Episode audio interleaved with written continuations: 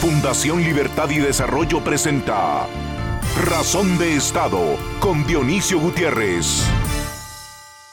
Leyendo hace unos días a un grande y querido maestro, escritor de talla mundial, me recordó que Carpentier decía que el hombre ansía siempre una felicidad situada más allá de la porción que le ha sido concedida. Pero su grandeza estriba en mejorar lo que es como ser humano. Su grandeza está en las tareas que se impone. En el reino de los cielos, escribe el maestro, no hay grandeza que conquistar, puesto que todo es reposo, deleite, jerarquía establecida, incógnita despejada, existencia sin término, imposibilidad de sacrificio. Por ello, agobiado de penas y tareas, imponente dentro de su miseria, capaz de amar en medio de las plagas, el hombre solo puede hallar la medida de su grandeza en el reino de este mundo. Agrega el maestro y la medida de su dignidad también. Pues solo aquí, en este mundo, donde los sentidos nos doblegan y las necesidades nos humillan, es posible volar como el faisán, alcanzado por el rifle, traspasado de dolor y sabiendo que morirá, pero erguido. En estos días de angustias, incertidumbre y desesperanza para millones de familias, los retos se han hecho más grandes y las conquistas más lejanas. Hemos perdido seres queridos, nuestra salud se ha visto amenazada, los trabajos se hicieron escasos y la economía familiar pasa por momentos difíciles. Es en estos días cuando la vida nos exige que salgamos de nuevo en su busca, con ilusión, con optimismo, con esperanza, a pesar de las penas y los dolores. Como todo en la vida, esto también pasará. Y quiero creer que la especie humana habrá aprendido las lecciones, las cosas nuevas y las mejores prácticas para, a pesar de los obstáculos y las dificultades a quienes nos corresponde, seamos capaces de dejar un mundo mejor para los que vienen, un mundo más humano, más capaz de resolver con menos, un mundo más humilde y más consciente de la naturaleza, de sus recursos y de la necesaria responsabilidad y solidaridad que debe existir entre ella y nosotros y entre nosotros mismos. La ciencia y la medicina son materias inexactas a las que hoy encima está tocando experimentar con nosotros, los humanos, con medicinas, con vacunas, con diagnósticos aproximados. No podía ser de otra forma. Para la mayoría es fácil confiar. Muchos se sienten obligados a creer y otros prefieren ser escépticos y desconfiados. El tiempo dirá. Queda claro que las circunstancias que está tocando vivir a las generaciones que hoy somos parte de esta creación están armando el nuevo rompecabezas que nos tocará vivir cuando salgamos del túnel de una pandemia. Quiero creer y haré un acto de fe porque los seres humanos nos impondremos las tareas que los tiempos obligan y a través de ellas y de su cumplimiento digno y cabal seremos capaces de alcanzar la grandeza capaces de vencer en las conquistas que en otro acto de fe sigo creyendo que la especie humana merece. A continuación, el documental En Razón de Estado. El 2020 trajo consigo el mayor reto para la resiliencia humana la pandemia provocada por el COVID-19 le recordó a la humanidad la necesidad de mantener siempre la humildad ante el poder de la naturaleza. En poco más de un año de pandemia, el COVID-19 ha infectado a más de 147 millones de personas a nivel global y ha cobrado más de 3.1 millones de víctimas mortales. Pero los daños humanos van mucho más allá la pandemia provocó la peor crisis económica de los últimos 90 años. El mundo se vio obligado a detener sus actividades cotidianas. Millones de personas fueron puestas en cuarentena. La industria, el comercio, los servicios tuvieron que suspenderse. El efecto fue devastador. Millones de personas perdieron sus empleos o fuentes de ingreso. La pérdida económica fue de billones de dólares a nivel global. El efecto psicológico sobre millones de personas aún es incalculable. En ese contexto, la ciencia se hizo presente. En uno de los hitos más relevantes de la historia de la innovación humana, cientos de investigadores y científicos se dieron a la tarea de desarrollar una vacuna que permitiera inmunizar a la humanidad frente al COVID-19. En poco menos de un año, por lo menos seis empresas farmacéuticas lograron desarrollar vacunas efectivas contra el mortal virus. Los primeros resultados de investigaciones han demostrado que las principales vacunas a nivel mundial son efectivas para inmunizar frente al COVID-19. Por ejemplo, la vacuna de Pfizer BioNTech reporta una efectividad de 95%. La vacuna de Moderna reportó una efectividad de 94%. La vacuna rusa Sputnik 5 contaría con una efectividad de 92%, mientras que la vacuna desarrollada por Oxford y AstraZeneca tendría una efectividad de 70%, con posibilidad de aumentar a 90% luego de una segunda dosis. Sin embargo, a pesar de la efectividad mostrada por las vacunas, todavía necesitamos tiempo para conocer otros aspectos importantes de las mismas. Por un lado, debemos entender que las vacunas no necesariamente evitan que una persona se contagie con el virus. La efectividad de las mismas está en evitar que se desarrolle la enfermedad o que los síntomas se vuelvan severos. También tenemos que saber que las vacunas tienen un periodo de actividad y requieren refuerzos periódicos. Aún no se sabe cuánto se mantiene la inmunidad de estas vacunas y solamente se sabrá con el paso del tiempo. Así llegamos al 2021, año en donde la humanidad y los estados están llamados a realizar procesos masivos de vacunación.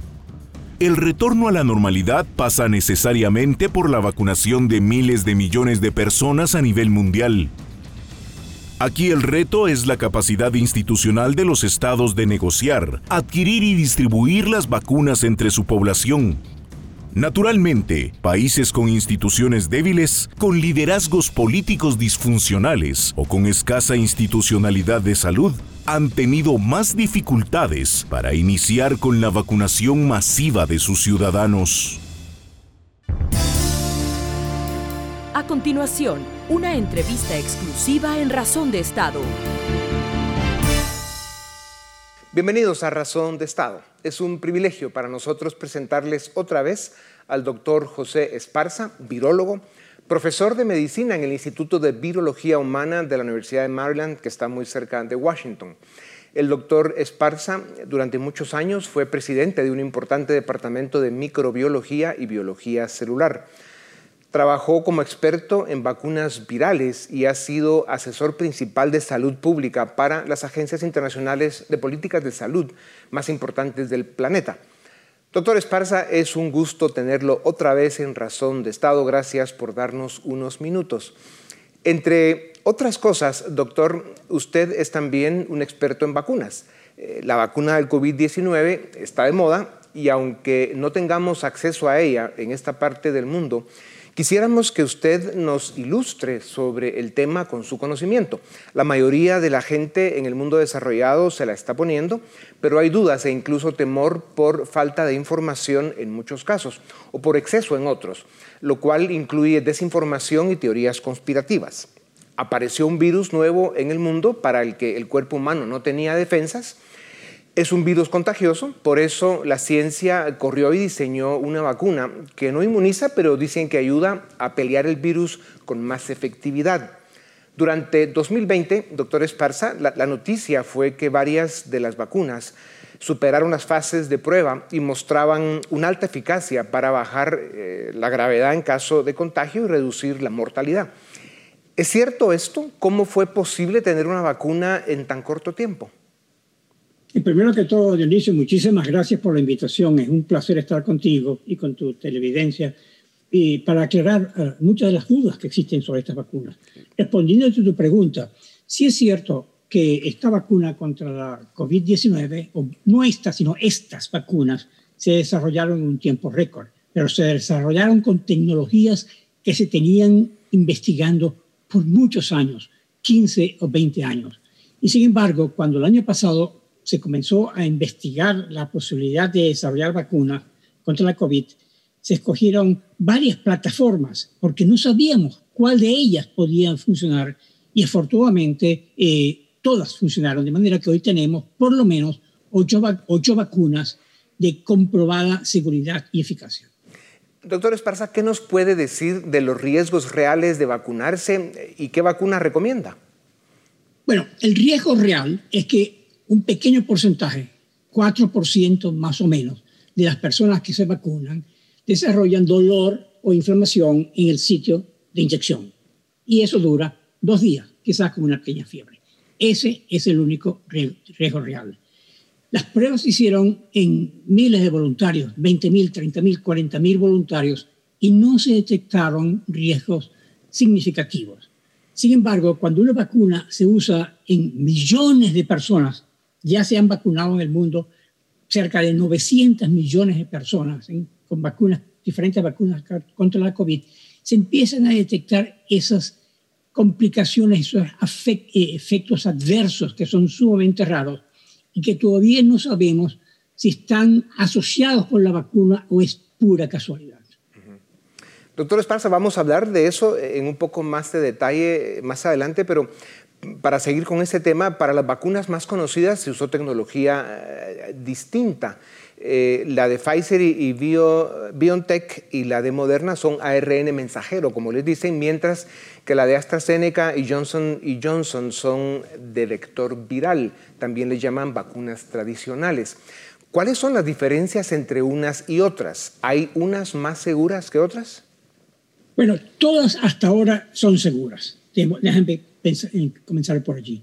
En realidad se han utilizado, como, como te decía, diferentes plataformas vacunales. La más clásica, que no la mencionaste, es el virus completo inactivado químicamente. Y de hecho hay varias vacunas en el pasado que nos hemos puesto nosotros. La vacuna contra la polio de Salk es una de esas vacunas.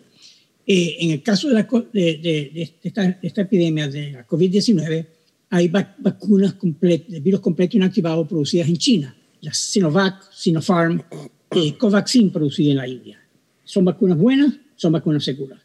El otro grupo es una tecnología que tú mencionaste que utiliza un vector eh, que lleva como caballo de Troya la información del virus del COVID, del, COVID a nuestro organismo para entonces generar una respuesta inmune.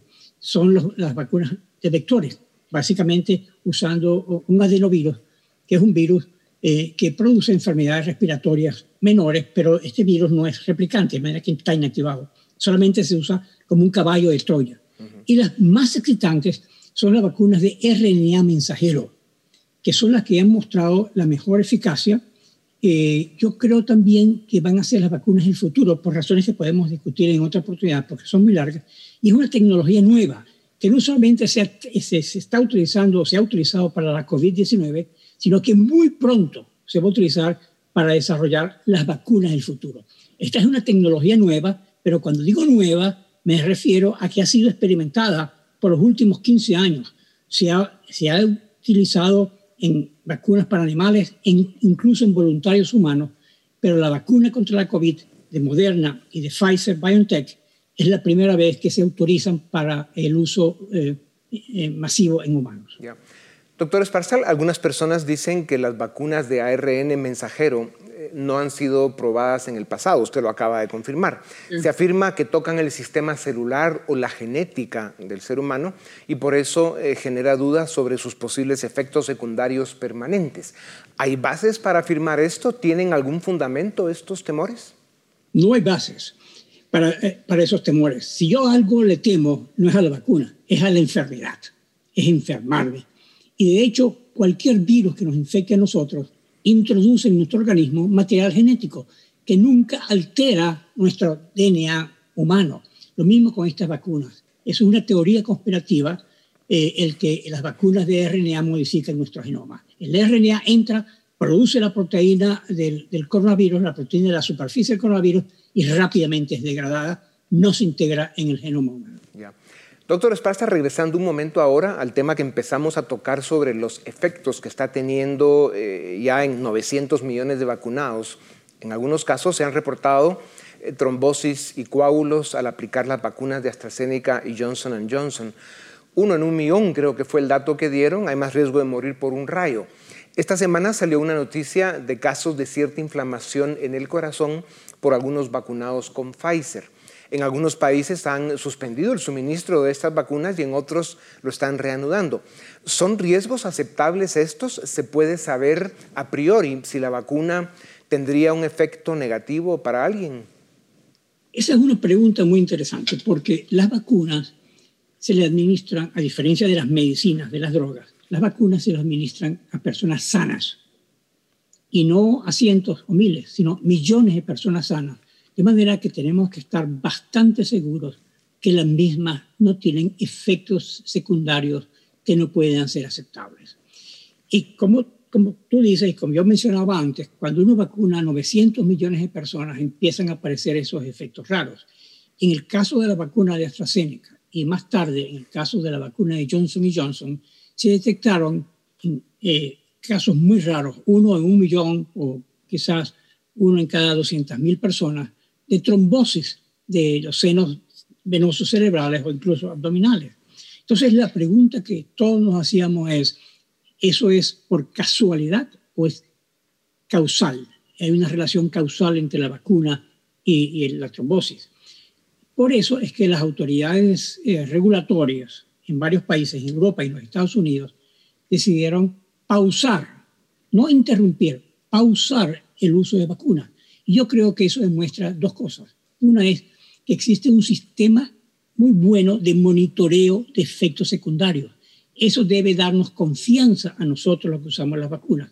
Y la otra demostró responsabilidad en tratar de investigar si esa relación entre la trombosis y la vacuna era por casualidad. Recuérdate que las trombosis del seno venoso cerebral son relativas, bueno, no comunes, pero ocurren en cerca de, de cuatro personas por millón en, en condiciones naturales, en, en, personas que no han sido vacunadas. Entonces tenemos que estar muy seguros de que esos efectos secundarios eh, no son solamente una casualidad, de haber vacunado a tantos millones de personas, sino que hay una relación.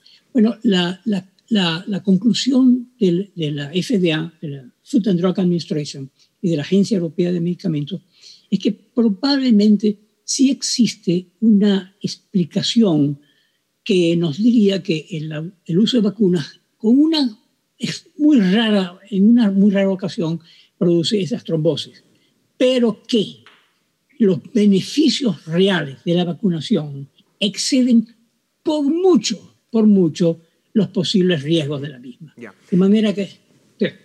No, hablando de esos beneficios, doctor, eh, se escuchan datos eh, sobre que la vacuna ha tenido efectos que ya se pueden medir con certeza, ha bajado eh, la potencia de la enfermedad, o sea, hay mucho menos gravedad y la mortalidad también ha bajado de manera importante, sobre todo en Europa. Eh, y ya se ve en Estados Unidos. ¿Esto es cierto? ¿Esos datos han sido verificados y son reales? Eso es cierto. Y eso, eso demuestra la diferencia que existe entre eficacia y efectividad. Eficacia es la capacidad de la vacuna de prevenir enfermedad o infección en una prueba clínica. Y sabemos que la eficacia de la mayoría de estas vacunas van del 80, 90 hasta 95%. Pero eso es, no es en la vida real, es una prueba clínica. La efectividad es cuando se mide el efecto de la vacuna en la vida real, en la población, cuando se utiliza en un gran número. Y, y debe, debo decir que debe llegarse a vacunar por lo menos el 30-40% de la población para empezar a ver esa efectividad, que la hemos visto ya, en, por ejemplo, en Israel, las personas del grupo etario que fueron vacunadas hay una caída dramática de nuevas infecciones y también en Chile. Hay mucha información confusa que dice que en Chile estamos viviendo un, aumento de la epidemia, pero si uno ve con cuidado los grupos de personas que han sido vacunadas, en ese grupo etario la incidencia de la enfermedad ha disminuido. De manera que tenemos pruebas de la vida real que la vacuna funciona si se utiliza en un suficiente número de personas. Doctor Esparza, la geopolítica global está presente en las discusiones del drama de la pandemia y sus vacunas. Eh, la vacuna rusa, la Sputnik 5, eh, y la china eh, de Sinopharm y Sinovac, como usted mencionaba, han sido cuestionadas por muchas razones. ¿Qué sabemos de estas vacunas? Háblenos un poco más de ellas. ¿Se justifican estas críticas o, son cuestiones políticas? ¿Podemos confiar en la evidencia que enseñan y la seguridad que ofrecen? O dicho de otra forma, ¿se puede confiar en el gobierno chino o en Vladimir, el hijo de Putin? bueno, primero que todo, repito, estas ocho vacunas que incluyen, que se han desarrollado, que incluyen la Sputnik, Sinopharm, Sinovac y otras tantas, y son vacunas seguras y efectivas. No hay ninguna duda, no hay ninguna duda. Con el tiempo vamos a ir depurando cuáles son las mejores vacunas. Son las, aquellas que se pueden guardar a una temperatura de nevera, son aquellas que requieren una sola dosis, son aquellas que se pueden producir en gran cantidad, porque mencionaste Sputnik, Sputnik tiene un problema y es de producción. Eh, se, se, comprometieron a, producir vacunas para muchos países del mundo y después no tienen capacidad de hacerlo. Eh, otro, otro, otro eh, cosa importante en, en, tomar una decisión de qué vacunas van a sobrevivir en el futuro es el costo de las vacunas. Entonces, por ahora, yo diría que todas las vacunas son buenas, más tarde podemos ir aprendiendo algo más sobre efectividad, algo más sobre efectos secundarios, pero hoy, en abril, a finales de abril del 2021, la mejor vacuna es la que nos podemos poner. Doctor Esparza, nadie ha podido responder cuánto tiempo dura la protección de las distintas vacunas. Hablan de seis a nueve meses. ¿Es cierto? ¿Habrá que vacunarse cada año contra este virus eh, hasta que el cuerpo humano lo enfrente eh, como al catarro? ¿Es así de simple el tema? Bueno, yo entiendo por qué nadie ha podido responder esa pregunta. Y es porque no existe todavía evidencia científica de cuánto dura la protección después de seis meses, porque es una vacuna relativamente nueva. Pero hay ciertas indicaciones que nos dicen que esta, eh, la inmunidad por esta vacuna puede durar quizás hasta un año, quizás un poco más de un año, por dos razones. El nivel de anticuerpo protector en las personas que han sido vacunadas va cayendo poco a poco con el tiempo. Pero eso nos hace pensar que la caída va a tomar algún tiempo, quizás un año, antes de que ya no tengan la capacidad de protección. La otra razón es que existen otros coronavirus, no el, no el SARS-CoV-2, pero otros coronavirus que producen enfermedades respiratorias en los niños. Y, la inmunidad, y eso sí los conocemos desde hace muchos años. Y sabemos que la inmunidad inducida por, por esos coronavirus duran normalmente uno a dos años. Entonces podemos pensar en eso. Hay otra, mencionaste que hay la posibilidad de que necesitemos refuerzos de las vacunas. Quizás cada año, quizás cada dos años, no es muy claro. Los refuerzos podrían ser importantes por dos razones. Uno es que si la caída de inmunidad es importante, es necesario volverla a subir con un refuerzo. Pero también es la posibilidad de que emerjan o están emergiendo variantes que pueden escapar a la protección de estas vacunas y quizás un refuerzo de vacunas en el futuro va a tener que ser basado no en el virus original, sino en el virus variante. Doctor, uno de los temas que genera eh, grandes dudas es eh, qué pasa después de que el efecto de la vacuna pasó. Eh, algunos dicen que al pasar ese efecto el sistema inmunológico quedaría debilitado y más expuesto. ¿Es cierto o es teoría conspirativa?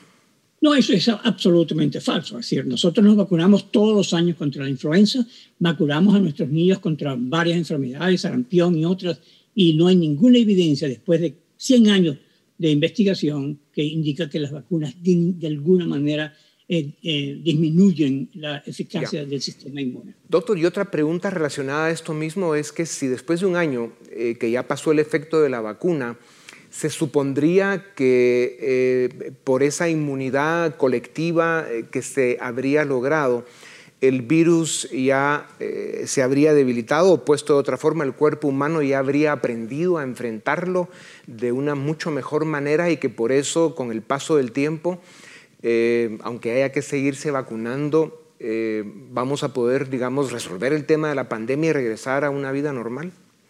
Vamos, a regresar a una vida normal. Déjame explicarte lo que pasa. Ahora hay un esfuerzo muy grande para vacunar. En muchos países, como en Chile, 40% de la población. Pero hay una vacunación que no se mide. Y es que estamos viviendo una etapa hiperepidémica. Hay mucha circulación del virus en la comunidad. Entonces, una persona vacunada probablemente se está exponiendo involuntariamente al virus. Y eso sirva eso sirve como de pequeños refuerzos que mantienen que mantiene la inmunidad.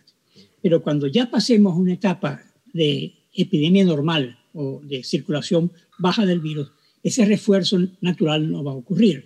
Entonces, por eso que vamos a ver una caída. Ahora, la inmunidad de rebaño es, muy importante, porque la inmunidad de rebaño sencillamente es, explica que un virus para mantenerse activo en la población debe pasar de una persona enferma a una sana. Pero si la persona que tiene al lado sana está vacunada, el virus no puede pasar y por lo tanto se corta la, cadena de transmisión. Entonces no es que el virus se debilite, sino que el virus no tiene eh, personas susceptibles eh, para infectar y entonces el virus desaparece. Doctor, eh, dicen también por ahí que los vacunados podrían ser quienes incuban nuevas cepas. ¿Es cierto o es teoría conspirativa? Bueno, las cepas, van, van las cepas nuevas van a emerger de manera espontánea. No hay ninguna inteligencia en el virus que dice voy a mutar de esta manera o de la otra. De manera que entre más replique el virus, más cepas nuevas aparecen. Por eso es que la recomendación es que nos vacunemos la mayor parte de la gente posible lo, más rápido posible, de manera que la, circulación del virus disminuya y por tanto disminuya la aparición de estas cepas. Otras preguntas que se hacen, muchas personas no están convencidas de ponerse la vacuna, ¿hay tratamientos alternativos al virus que conozcamos y que sean eficaces? ¿O la vacuna es la única opción para evitar un contagio grave o incluso la muerte? Bueno, la vacuna es la mejor opción. La otra opción, evidentemente, es el uso de máscaras, el, el distanciamiento social, es la higiene personal. Y esas funcionan, evitando la, infección. No existe ninguna medicina que pueda prevenir la infección por, este virus. Y si usted tuviera que resumir en tres o cuatro nombres, ¿cuáles son las medicinas que cuando uno ya está contagiado mejor combaten el virus? Bueno, el 80% de las personas que se infecta por este virus desarrolla una enfermedad leve que básicamente se puede tratar de manera sintomática en la casa. Aspirina, paracetamol, eh, acetaminofén, eh, cualquiera de estas drogas.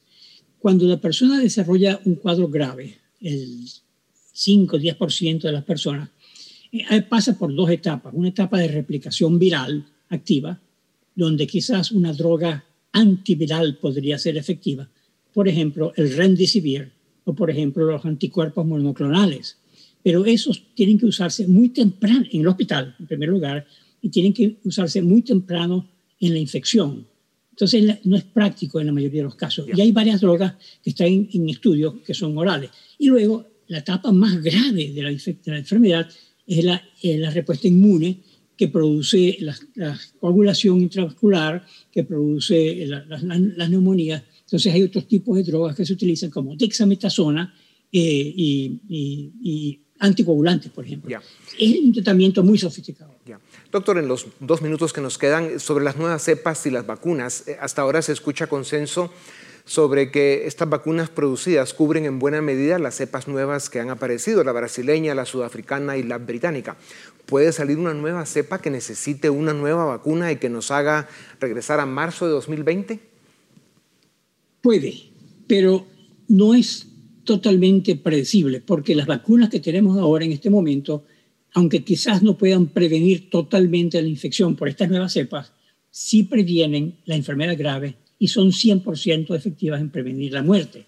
Sin embargo, como dije antes, yo creo que en el futuro va a haber una nueva generación de vacunas basadas en las variantes que están apareciendo.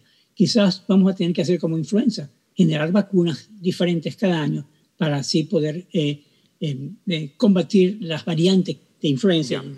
Doctor, muy, brevemente y para insistir en el ejemplo de Chile que usted puso, ya lo dijimos, vimos que el ritmo de vacunación avanza rápidamente y aún así la tasa de contagios ha sufrido aumentos importantes. Usted ya explicó por qué. Dicen que aunque se vacunen las naciones, se debe seguir con las medidas de máscara, distancia e higiene. ¿Cuándo y cómo termina una pandemia, doctor? Bueno, hay dos formas de terminar una pandemia. Uno es que el virus deje de circular. Cuando ya, por, por cualquier razón, el virus ya pasa de una etapa hiperepidémica a una etapa epidémica, entonces eso es vuelta a la normalidad. Pero hay otra forma de volver a la normalidad, que estoy seguro que, a ti te fascinaría, y es el final em, sociológico de la epidemia. Cuando ya la, cuando ya la sociedad dice, hasta aquí llegamos, podemos vivir con esta epidemia como ha pasado con la epidemia del VIH. El mundo se acostumbró, a pesar de que hay más de un millón de casos al año de VIH, el mundo se acostumbró que ya vivimos con VIH, como vivimos con malaria, porque tenemos algunas drogas que, que eh, permiten tratarlo. Claro. Doctor, pese a, que la vacunación avanza, eh, no lo hace al mismo ritmo entre las naciones desarrolladas y las que no lo estamos. ¿En cuánto tiempo, eh, cuánto tiempo podemos esperar que la vacunación permita al mundo recuperar esa normalidad que usted acaba de describir? ¿Cómo se llega a eso que llaman inmunidad colectiva o inmunidad comunitaria? Y usted algún porcentaje, pero nada más cerremos con ese dato para que la gente se anime a la vacuna y a seguirse cuidando. Bueno, idealmente los países deben tratar de vacunar el 1% de la población elegible por día, de manera que en 100 días, prácticamente en tres meses, ya está la población cubierta. Solamente Chile en las Américas lleva, llega más o menos a ese nivel. Eh, pero eh, si en Venezuela, por ejemplo, vacuna un número muy pequeño de personas al año y ellos al día, yo he calculado que tardaría siete años en vacunar a toda la población, lo cual es inaceptable. Entonces, lo, ideal es vacunar a la población entre tres y seis meses de este año. Doctor Esparza, como siempre, es un privilegio escucharlo y aprender de usted. Eh, la pandemia nos cambió la vida a todos. Vivimos en un mundo distinto y vamos hacia un futuro cercano que habrá dejado muerte y sufrimiento, pero también aprendizaje y ojalá un mundo con más solidaridad y empatía. Ojalá esta crisis nos permita construir un mundo mejor para todos. Gracias, doctor. Qué bueno tenerlo en este mundo. Es, un privilegio. Hasta la próxima. A ustedes también gracias. Esto es Razón de Estado. A continuación, el debate en Razón de Estado. Bienvenidos al debate en Razón de Estado. Hoy vamos a discutir cómo va el proceso de vacunación en Guatemala, por qué vamos tan lento y para ello tenemos a dos especialistas. En primer lugar, a la doctora Karin Slowin, médico salubrista, exsecretaria de CG Plan y analista de laboratorio de datos. Y la doctora Alicia Chang, pediatra, infectóloga y vicepresidenta de la Asociación Guatemalteca de Enfermedades Infecciosas. A las dos, muchísimas gracias por estar en Razón de Estado en esta noche. Eh, doctora Slowin, quisiera empezar con usted. ¿Por qué estamos tan mal en el proceso de vacunación? ¿Por qué no hemos conseguido vacunas? ¿Cuáles son los procesos administrativos que han fallado en todo este proceso, valga la redundancia? Bueno, buenas noches. Eh, yo pienso que en primer lugar el, el tema no es administrativo el problema. Es un problema de haber iniciado tardíamente una gestión eh, que es de carácter internacional, ¿verdad? Porque es eh, salir al mercado global, hacer además una compra muy, muy grande, significativa, especialmente para la escala de nuestro país, de un biológico altamente cotizado y disputado en estos momentos a nivel global. Entonces, países que recibieron, digamos, las vacunas tempranamente, es porque negociaron dentro de su estrategia de intervención, entró la negociación temprana bilateral de las vacunas. En el caso de Guatemala, el, el, abordaje fue más, por un lado, el mecanismo COVAX, que es el mecanismo que implantó la OMS para tratar de asegurar que todos los países, independientemente de su capacidad financiera, pudieran tener vacuna. Eh, y en la negociación bilateral con empresas farmacéuticas se inició muy tarde. Entonces, eh, obviamente estamos cosechando los frutos de ese proceso. ¿Cuáles fueron las razones para haber iniciado tardíamente? Recuérdense que esto eh, estaba todavía pre-COVID, ¿verdad? Eh, cuando empezaron las conversaciones con Moderna, pero fue allá en septiembre. se cayeron esas conversaciones y ya el proceso nos ha llevado pues hasta el día de hoy que estamos esperando la, vacuna Sputnik. Entonces, más que un tema netamente administrativo, es un tema, en el caso de la compra bilateral de Estado con empresas, de gestión, ¿verdad? De la gestión tardía que se, que se hizo. Entonces, obviamente, pues estamos en la cola, digo yo. Doctora Chan, ¿coincide usted con ese análisis? ¿Fue un error haber apostado solo por el sistema COVAX? ¿Tendríamos que haber explorado otras opciones? Eh, estoy de acuerdo con, la, con Karin Slowen, realmente eh, eh, nosotros sabíamos desde el principio que el mecanismo COVAX iba a cubrir solamente el 20%, en el mejor de los casos el 20% de la, de, la, de la demanda que tenemos para vacunar en Guatemala y en todos los países que entraron dentro de ese acuerdo. Inmediatamente, sin, sin ser uno, digamos, absolutamente experto en el tema, se da cuenta que hay un 80% de la población que todavía tiene que ser vacunado y eh, eso se debió haber establecido como una prioridad y activar todos los mecanismos que eran necesarios eh, y convenientes para poder realizar esas negociaciones. Ahora, doctora Slowing, algunos países como Chile o Israel eh, pues están, son líderes a nivel mundial en este tema y algunos señalan que parte de su éxito fue que efectivamente, como ustedes ya lo señalaron, hicieron una negociación directa con las farmacéuticas, pero muchos de esos acuerdos incluían eh, ser parte de fases experimentales eh, y que por eso luego pues, les dieron la prioridad.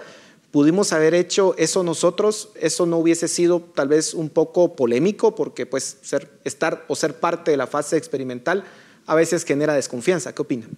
No, indudablemente. O sea, las razones por las que otros países negociaron temprano tiene también sus, coletas, ¿verdad? No hay nada que, que, no tenga una consecuencia en los procesos de toma de decisión.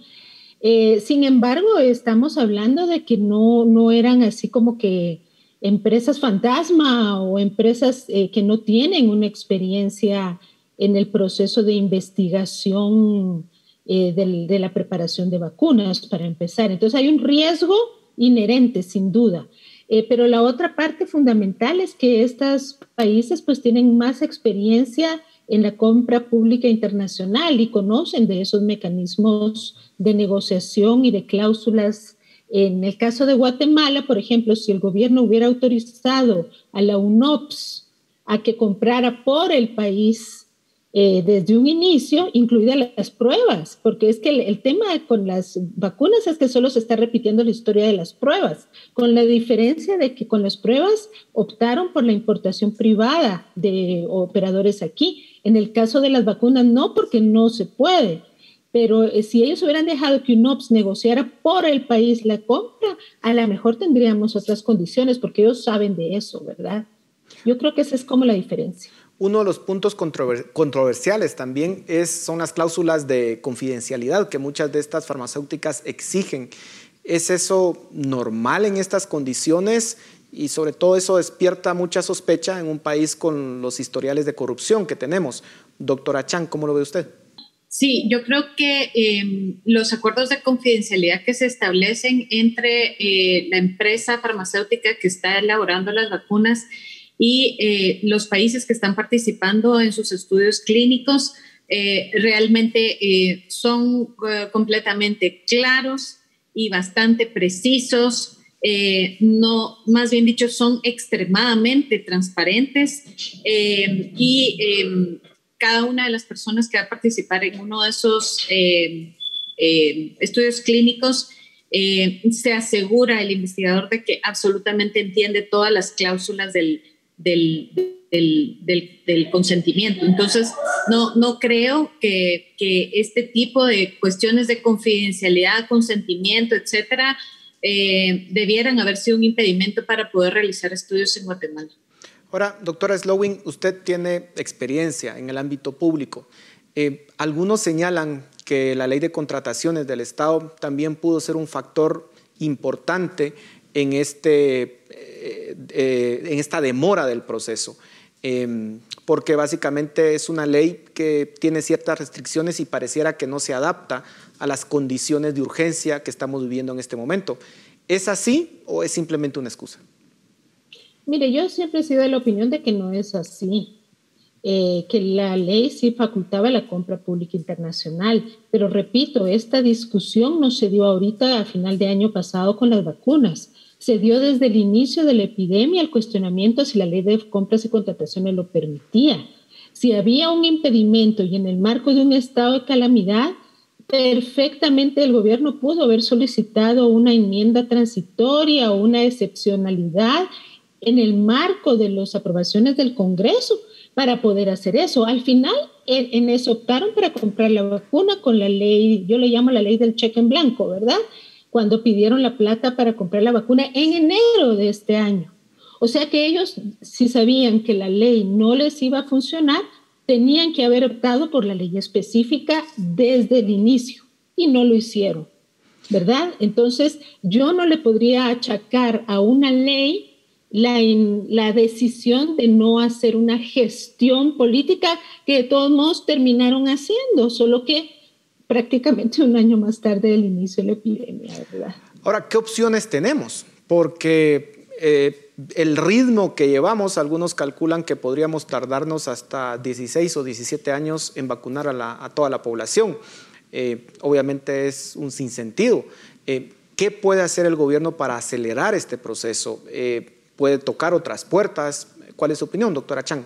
Bueno, debido a que las negociaciones no se hicieron en el tiempo en que se deberían haber hecho, en efecto, digamos, entrando de último en una lista de una vacuna que está altamente solicitada, eh, creo que lo más conveniente es nuevamente no caer en el mismo error. Por ejemplo, ahorita ya se hizo una compra con Sputnik, pero eh, para, principiar la primera entrega no llegó. Entonces, eh, claramente nosotros sabemos que esa vacuna no va a alcanzar para vacunar a toda la población. Se tienen que hacer ahorita reuniones múltiples con todos los proveedores y eh, tratar de cerrar otros contratos para nosotros tener asegurada más dosis de vacuna para nuestra población, eh, incluyendo la población infantil, que el 9 de abril ya eh, entró en, la FDA una petición para aprobar expeditamente que se pueda vacunar con Pfizer y, y BioNTech a niños que están a partir de los 12 años. Entonces, eso nos facilitaría mucho, por ejemplo, la apertura de los colegios, de las escuelas, que ha sido tan fatal para todas las niñas de Guatemala. Entonces, creo que este es el momento de, no llorar sobre la leche derramada, pero activar todos los mecanismos que sean necesarios para conseguir esa vacuna a través de varios proveedores que ahora ya están disponibles. Doctora Slowing, en el caso de Chile, gran parte de las vacunas que se han administrado pues, son de laboratorios chinos. Em, nosotros hemos explorado esa opción. ¿Hay algún impedimento eh, diplomático incluso que nos impida eh, hacer eh, ese tipo de gestiones? Em, ¿Cómo lo ve? Porque una opción era India, por ejemplo, pero vemos la catástrofe que está ocurriendo ahí y obviamente no van a poder eh, ofrecer todas las vacunas que en su momento se esperaba de parte de ellos. Pero China, por ejemplo, es una opción. ¿Qué otras opciones podemos tocar? Bueno, mire, el, yo lo que no, no, estoy segura es si el, la Cancillería con el Ministerio de Salud tienen armado un equipo para esto que llaman diplomacia de las vacunas, ¿verdad? Esto es algo que debería estar montado hace ratos explorando justamente todas esas alternativas. En el caso de El Salvador vimos pues una jugada pues muy estratégica en términos de poder eh, optar a esta vacuna china, ¿verdad? Por una apertura previa que se había dado. En el caso de Guatemala, como esas condiciones, digamos, previas no existen, yo lo veo un poco más complicado, sin prejuicio, ¿verdad?, de que si se montara una gestión diplomática activa específica, no pudiera ocurrir. Yo no veo por qué China no le interesaría eh, vendernos o darnos vacuna a nosotros, incluso en un marco donde no hay relaciones diplomáticas todavía establecidas. Entonces, el, tema es que lo que no vemos, o más bien es mi otra suposición, es que la estrategia más bien es aguantar el cañón ahorita, este año, en lo que se abre el mercado mundial. Y entonces ya abierto el mercado mundial, los importadores nacionales importan y, y esa es como, yo creo que la apuesta estratégica en el trasfondo, ¿verdad? Que hay, que es un poco como pasó con las pruebas, que cuando se, se permitió se importaron por los privados, empezaron a fluir en el mercado, etcétera. Lo cual en sí no es malo, toda vez pudiera ser regulado para asegurar el acceso gratuito de la población a la vacuna, ¿verdad? Esos son los temas que requieren un diseño estratégico de política y de gestión que hasta este momento pues yo no, no observo. Pero sería suficiente ese flujo de vacunas privado para alcanzar a toda la población. Eh, de todas formas, el gobierno tiene que cubrir a una, a una proporción importante de la población, es decir, las gestiones tienen que seguir. Eh, la vacunación privada no resuelve el problema de país, resuelve el problema para un segmento que tiene capacidad de pago. El resto del país tiene que ser vacunado en un mecanismo que permita eh, para todo el país alcanzar por lo menos un 70 a 80% de población vacunada. Entonces, eh, el asunto es que el mecanismo de acceso a la vacuna puede ser que el ministerio ya le compre, como hace con todos los insumos, a, distribuidores locales, ¿verdad? Entonces, eh, pero yo creo que todo esto va a depender de cómo se comporte finalmente el mercado global, cuán pronto terminen los países del primer mundo de, vacunar y de alcanzar su 70%. Esas variables son las que van a determinar eh, la disponibilidad en el mercado. Ahora, en nuestro caso, no tenemos solo ese problema.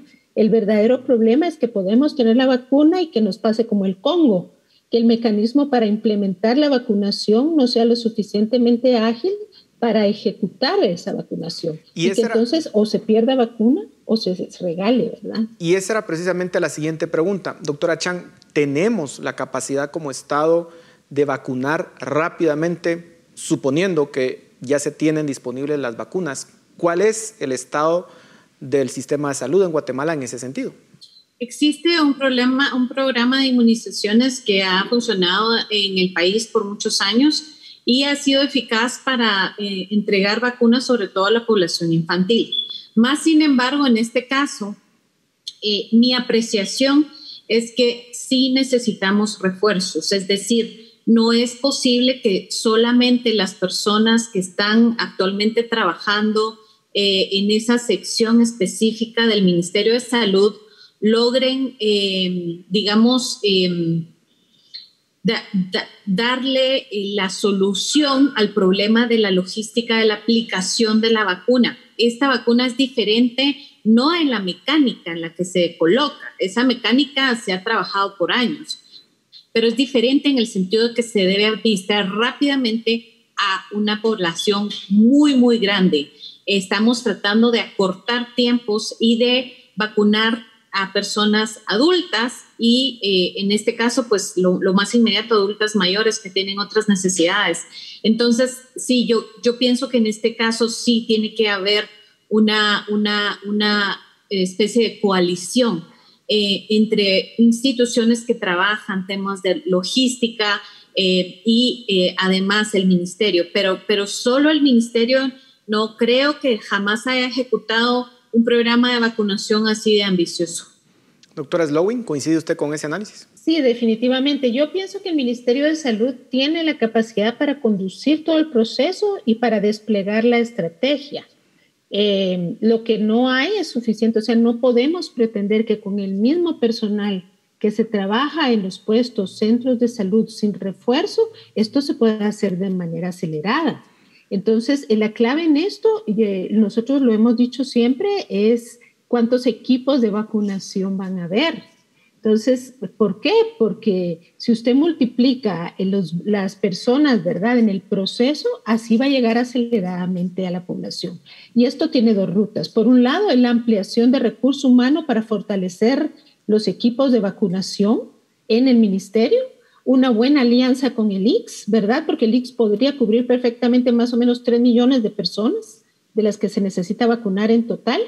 Y además de esto, alianzas con organizaciones privadas, lucrativas y no lucrativas y otras entidades, desde formatos de voluntariado hasta otros formatos, pero con la condición, dos condiciones. Una es mantener la calidad del proceso para asegurar la calidad de la vacunación y segundo, la gratuidad en el acceso. Si no se garantizan esas dos condiciones, no se va a lograr la meta de país. Nos quedan 40 segundos nada más y muy rápidamente les quiero consultar a ambas.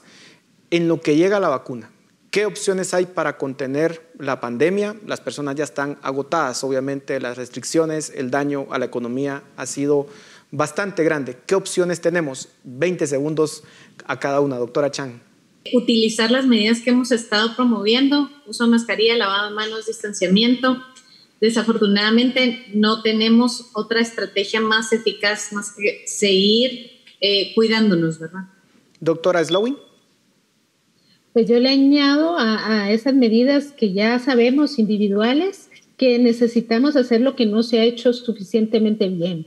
Testeo estratégico, rastreo de casos, manejo de brotes, ¿verdad? Y ah, eh, manejo de las, en las comunidades con suficiente información y preparación para esta situación. Esos elementos son fundamentales y se requiere además un paquete de políticas de soporte socioeconómico nuevamente. El gobierno ha dado por sentado de que ya pasó la crisis y no es así. Usted lo ha dicho, la economía está dañada, la economía familiar. Se requiere un paquete de medidas de soporte también. Bueno, muchísimas gracias a ambas realmente por su tiempo, nos aclaran muchísimo. Así que les reitero el agradecimiento y a ustedes en casa, muchas gracias por su atención. Nos vemos la próxima semana. Razón de Estado con Dionisio Gutiérrez es una producción de Fundación Libertad y Desarrollo.